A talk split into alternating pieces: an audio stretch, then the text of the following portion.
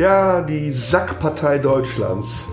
Gibt's die noch? Ich erinnere mich ganz dunkel, dass sie irgendwann mal mit einem minimalen Stimmanteil eine Wahl verloren hat und dann aber, obwohl sie vorher gesagt hat, dass sie es nicht will, in der Regierung gelandet ist. Gegen ihren eigenen Willen. Ja, hat gesagt, nein, wir wollen nicht, wir gehen in die Opposition und dann haben sie gesagt, ah ja, komm, wir machen es doch. So, und seitdem nehme ich die SPD nicht mehr wahr die kommt mir so vor wie so eine Lore, also wie so ein Kohlenwagen, der hinten an der Lok dran ist. Die Lok ist die CDU und der Treibstoff für das Fortkommen der CDU ist zum Beispiel im Augenblick Corona, Krisenmanagement, die Kanzlerin und wie die CDU so auftritt als alleinherrschende Regierungspartei. Und hinten ist so ein kleines Wägelchen dran, da ist die SPD, das sind die Kohlen, die man lagert, wo man zwischendurch mal mit der Schaufel reingeht und sagt, komm, gib noch mal, wir heizen das Ding doch mal an. Ich weiß zum Beispiel, die Vorsitzenden Walter Borjans und Saskia Saskia-esken, die so aussehen wie Luftballons, aus denen man die Luft rauslässt, so, indem man die Öffnung mit zwei Fingern auseinanderzieht und dann macht so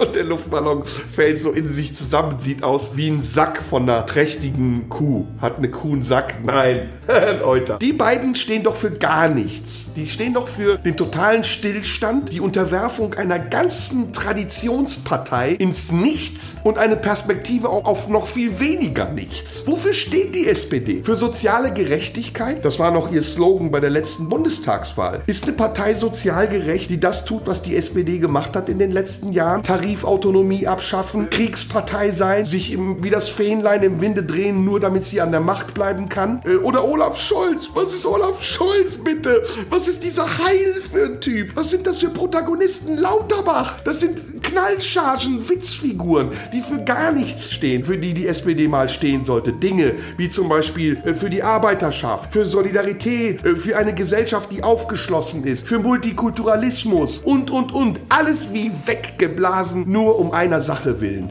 nämlich Macht. und an der SPD, da kann man genau sehen, wie Machtgier auch Inhalte verändern kann und wie sie eine ganze Partei zu einem willfährigen Opfer einer Struktur machen kann, nämlich der Struktur, die wir heute in der deutschen Gesellschaft haben. Extremismus. Die einen sagen, wir wollen Deutschland so, die AfD zum Beispiel, und zwar deutscher, als es deutsch nicht sein kann. Und die anderen sagen wie die FDP, wir wollen nur ein Deutschland, in dem die Wohlbetuchten und die Privilegierten bestimmen können, was richtig und falsch ist. Und dazwischen ist eine ganz große CDU, die sagt, wir wollen alles, was alle anderen wollen, damit wir weiter dort bleiben können, wo wir sind. Und wo ist die SPD? Warum sagt die SPD nicht mal, nein, wollen wir nicht, nein, wollen wir auch nicht, nein, wir wollen was eigenes? Weil die sich nicht trauen, weil die Macht sie korrumpiert hat, weil sie endlich mal in die Opposition gehen sollten und wenn sie wiederkommen, meinen Superstar Kevin Kühner zum Kanzlerkandidaten, zum Vorsitzenden, zum Ehrenvorsitzenden, zum Außenminister und zum Gesundheitsexperten machen machen sollten, dann wähle ich die SPD.